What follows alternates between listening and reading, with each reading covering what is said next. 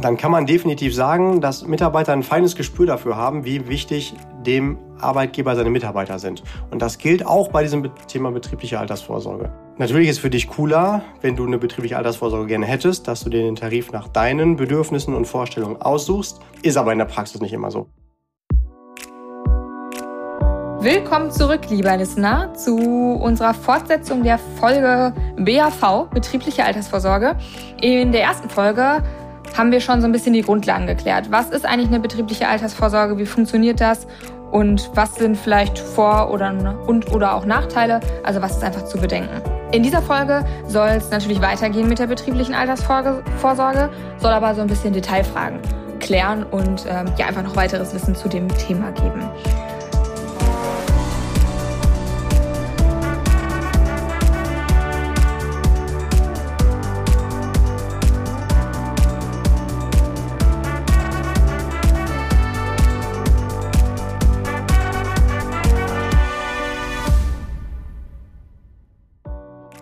Julian, was ist denn, wenn jetzt der Arbeitnehmer sagt, okay, hört sich cool an, eine betriebliche Altersvorsorge möchte ich gerne nutzen, ich möchte es gerne abschließen für mich.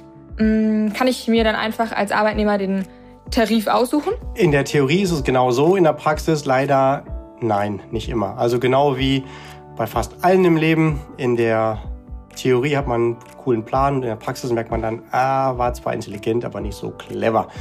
Also grundsätzlich ist es so, der Arbeitgeber entscheidet, ob du als der Arbeitnehmer die aussuchen kannst, welchen Tarif du gerne umwandeln würdest, oder der Arbeitgeber sagt, nee, bei mir gibt's aber nur den Anbieter oder vielleicht sogar nur den Tarif. Natürlich ist es für dich cooler, wenn du eine betriebliche Altersvorsorge gerne hättest, dass du dir den Tarif nach deinen Bedürfnissen und Vorstellungen aussuchst. Ist aber in der Praxis nicht immer so. Da muss man einfach gucken, erstmal, wie ist es mhm. bei meinem Arbeitgeber, worauf lässt er sich da ein Rechtlich gesehen hast du nur Anspruch auf eine Durchführung, aber nicht, dass du den Tarif aussuchst. Natürlich ist es ganz cool, wenn das geht. Und meine persönliche Erfahrung ist ungefähr bei ein Drittel der Arbeitgeber darf man sich das aussuchen, bei zwei Drittel ist es vorgegeben. Okay, wie, wie kommt es dazu, dass das vorgegeben ist? Weil der Arbeitgeber dann einfach vorher schon mal mit wem im Kontakt war, der. Ja. Weiß nicht, da irgendwie einen Fuß in die Tür also, gestellt hat? Das sind tatsächlich unterschiedliche Gründe, warum das so ist. Nicht jeder Arbeitgeber ist Finanzexperte, sondern kennt sich logischerweise in dem aus, was das Business ist, in dem er unterwegs ist. Okay, ja. Das heißt, der Arbeitgeber hat auch gar kein Verständnis dafür, dass es unterschiedliche Anbieter mit unterschiedlichen Lösungen gibt.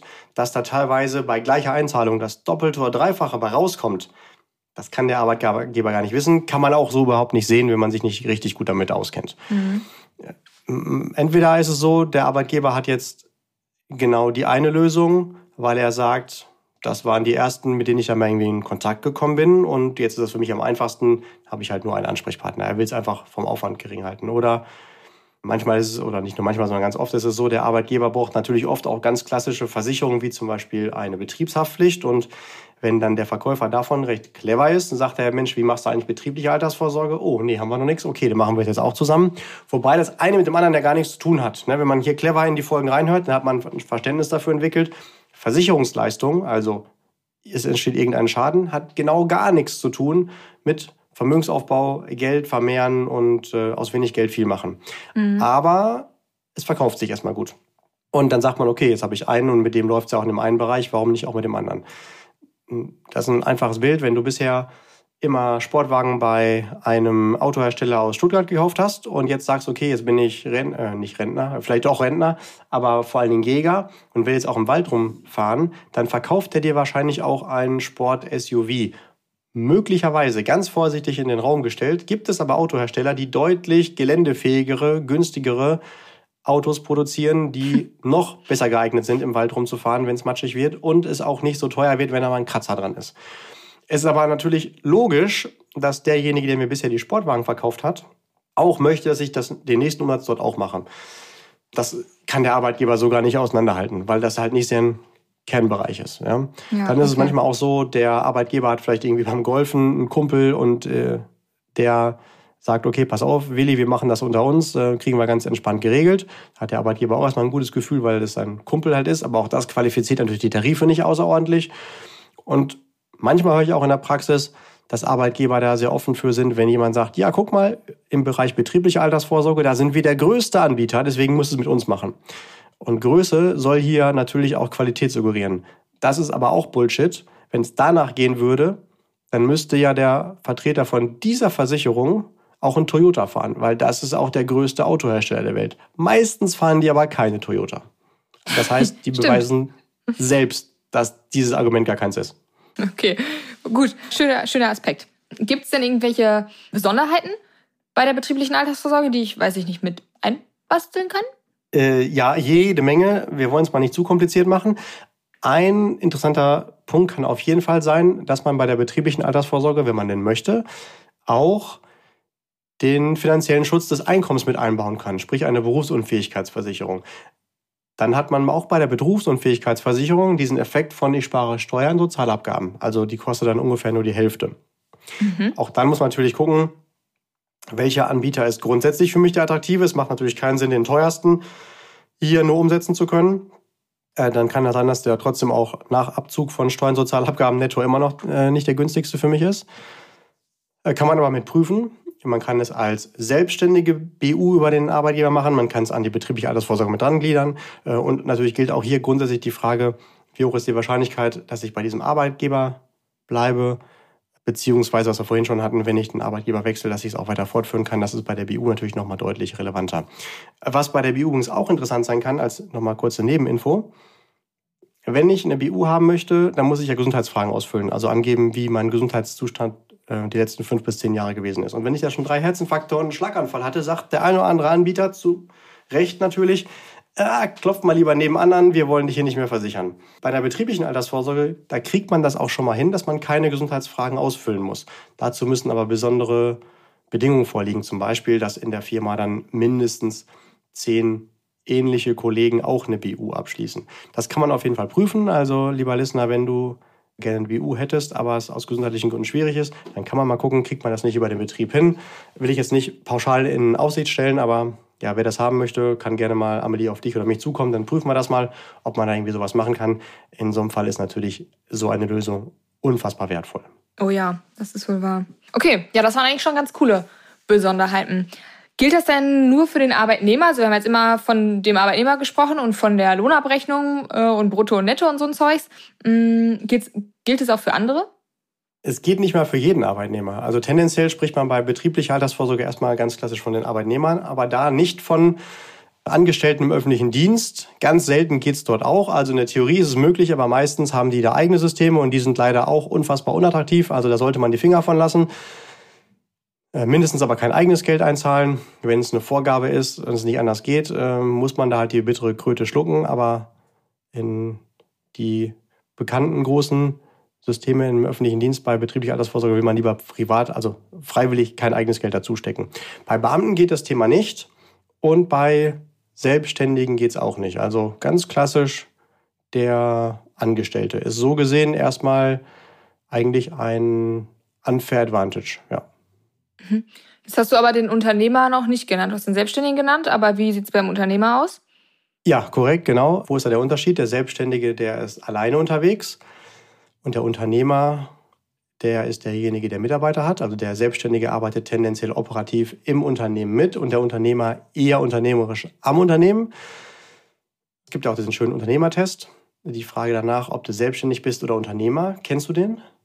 Ähm, nein. Noch nicht. Okay, also es ist relativ einfach. Wenn du dich fragst, bin ich jetzt selbstständig oder Unternehmer, du nimmst eine Knarre, hältst, an, hältst dir an den Kopf und drückst ab. Ah, und cool. ähm, wenn du abgedrückt hast und danach fließt weiter Geld, dann warst du Unternehmer, weil du Systeme hast, die für dich arbeiten. ähm, du kannst nur diesen Test halt nicht so oft machen. Okay, ja. aber zurück zur betrieblichen Altersvorsorge. Auch einige Unternehmer können das machen. Und zwar immer dann, wenn man Angestellter in seinem eigenen Geschäftsmodell ist. Ah, ja, das okay. bedeutet, du bist zum Beispiel geschäftsführender Gesellschafter in einer GmbH oder angestellter Vorstand in einer AG. Dann geht das auch. Dann ist es sogar sehr interessant, weil man dann steuerfrei Unternehmensvermögen in Privatvermögen wandeln kann.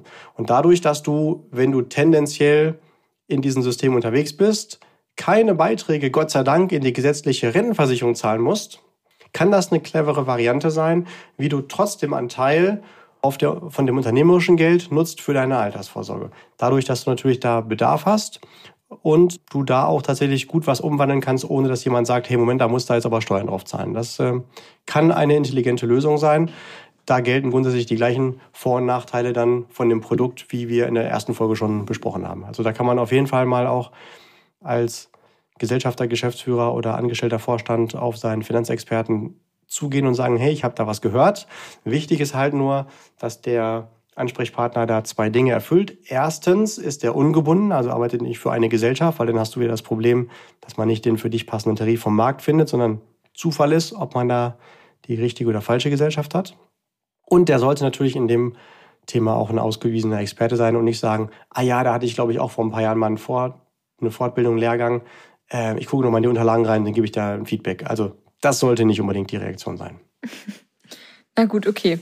Was fällt mir noch ein? Was ist, ja, okay. Was ist, wenn ich, greift so ein bisschen das von vorhin auf, wenn ich sage, finde ich cool, möchte ich gerne haben. Jetzt haben wir ja schon gelernt, okay, ich kann mir nicht immer den Tarif aussuchen, sondern das ist an ähm, gewisse Voraussetzungen geknüpft, aber das weiß ich jetzt.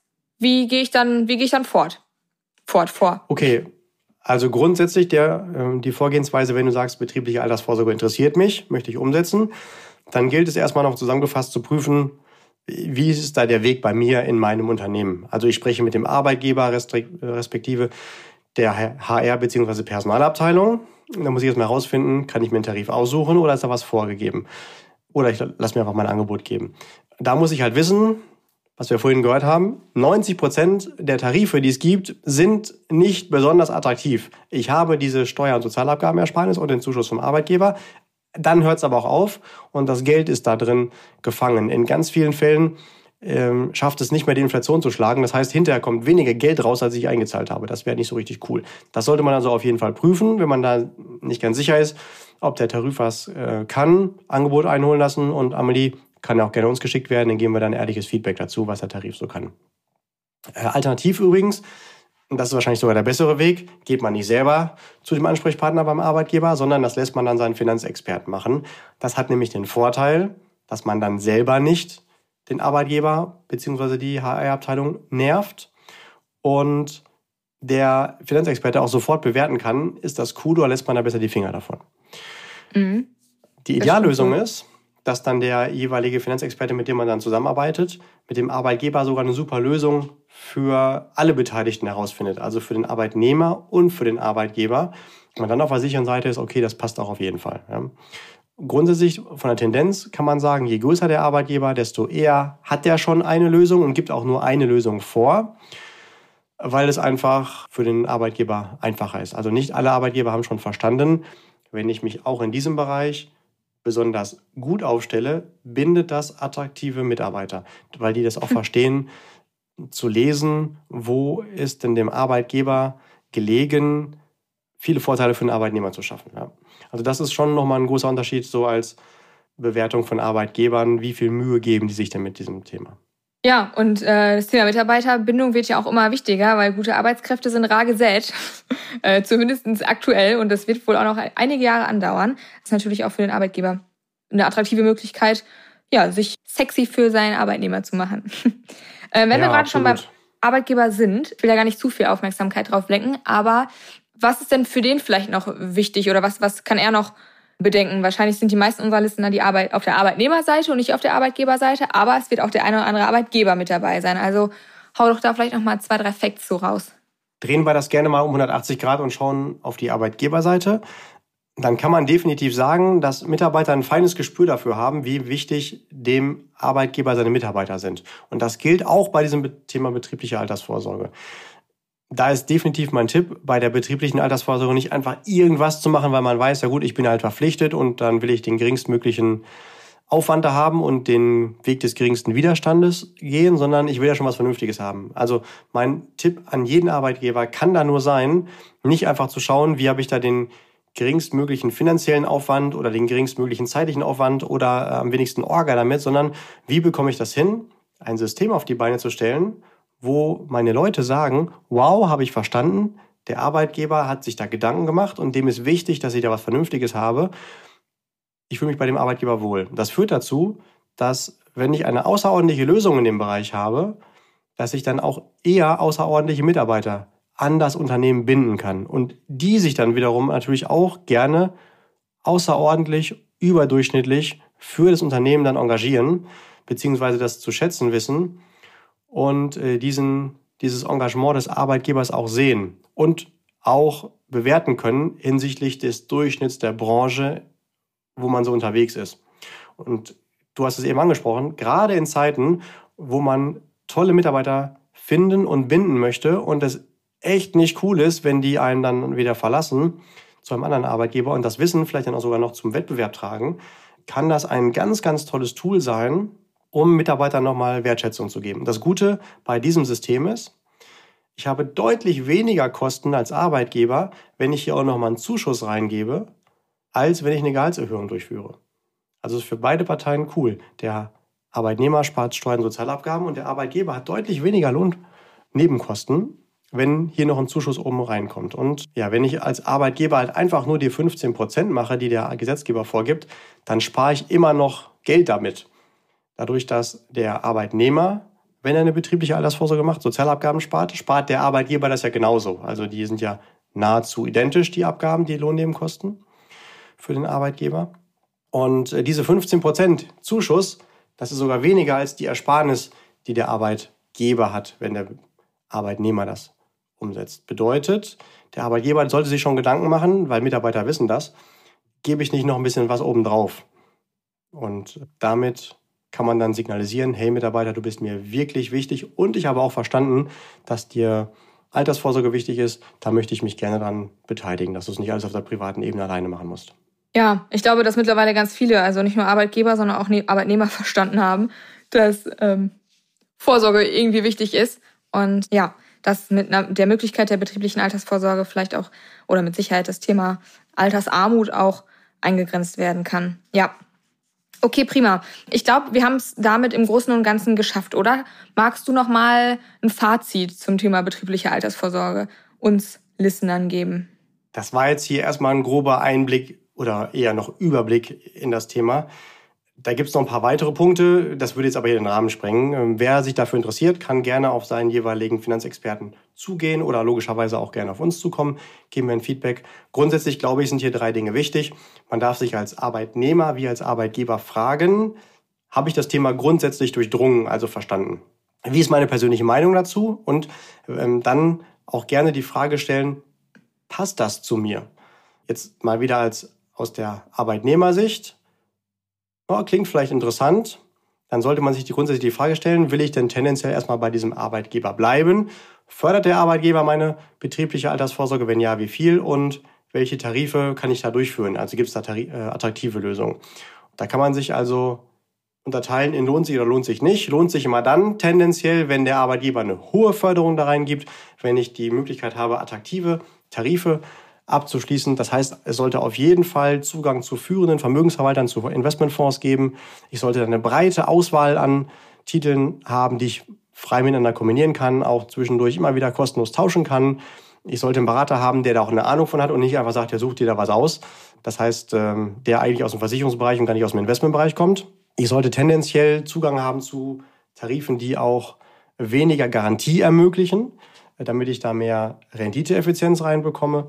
Und idealerweise, wenn ich da auch einen merkbaren Eigenanteil reinpacke, also auch als Arbeitnehmer auf Entgelt verzichte, dann sollte ich auf jeden Fall wissen, ich bleibe bei diesem Arbeitgeber aus heutiger Sicht oder aber ich habe schon ganz konkret jemanden im Kopf, wo ich später hinwechseln will und der hat mir auch schon signalisiert, ich kann meine bestehende betriebliche Altersvorsorge auch weiter befort, äh, fortführen, damit ich halt die vorher entstandenen Kosten ähm, nicht zu viel gezahlt habe dann kann man auch sagen, andersrum, es lohnt sich tendenziell eher nicht, wenn ein Arbeitgeberwechsel eher absehbar ist, wenn ich keinen Zugang zu attraktiven Tarifen habe, also zum Beispiel nur ein Tarif, wo dann hinterher die Versicherung versucht, das Geld zu vermehren, Katastrophe.